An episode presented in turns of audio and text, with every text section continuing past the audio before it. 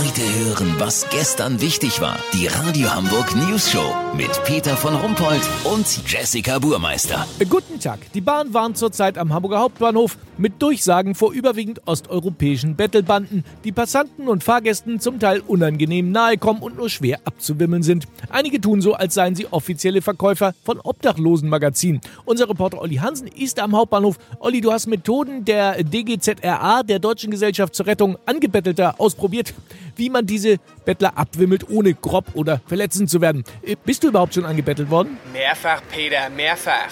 Der erste Trick der DGZRA ist so simpel wie genial. Kostet nur etwas Überwindung. Stichwort mit den eigenen Waffen schlagen. Na, da sind wir jetzt aber mal gespannt. Pass auf, wenn du dir zum Beispiel im Hauptbahnhof einen Kaffee kaufst und einer von den Vögeln kommt dir am Tresen zu nah und will Kohle, gehst du wie folgt vor. Erstmal machst du ein komplett hilfloses Gesicht zur Verkäuferin, als könntest du nicht zahlen. Dann machst du große Kulleraugen und streckst dem Bettler die flache Hand aus. Was meinst du, wie schnell der sich verflüchtigt? Die Strategie nennt sich aggressives Gegenbettling. Ah, Gegenbettling. Interessant. Und es funktioniert? Sehr gut, Peter. Gibt noch eine Methode, bei der man allerdings einmalig investieren muss. Sie lebt auch vom Überraschungseffekt. Viele der Bettler versuchen doch einem so ein Obdachlosenmagazin anzudrehen.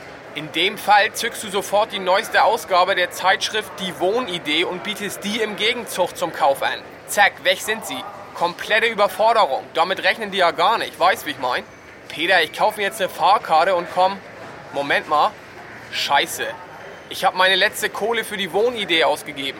Lass so machen, Peter. Ich muss jetzt tatsächlich versuchen, die Zeitschrift zu verditschen. Sollte mir das gelingen oder falls ich eine Tageskarte schnurren kann, melde ich mich noch morgen. Habt ihr das exklusiv, okay? Ja, natürlich. Vielen Dank, Olli Hansen. Kurznachrichten mit Jessica Buch. Wacken Metal Festival soll eigenen Supermarkt mit überschaubarem Sortiment bekommen. Bier, Kippen und Gummistiefel. Fernsehen Sat 1 plant Konkurrenz für Cobra 11. Die Serie soll Blindschleiche 13 heißen.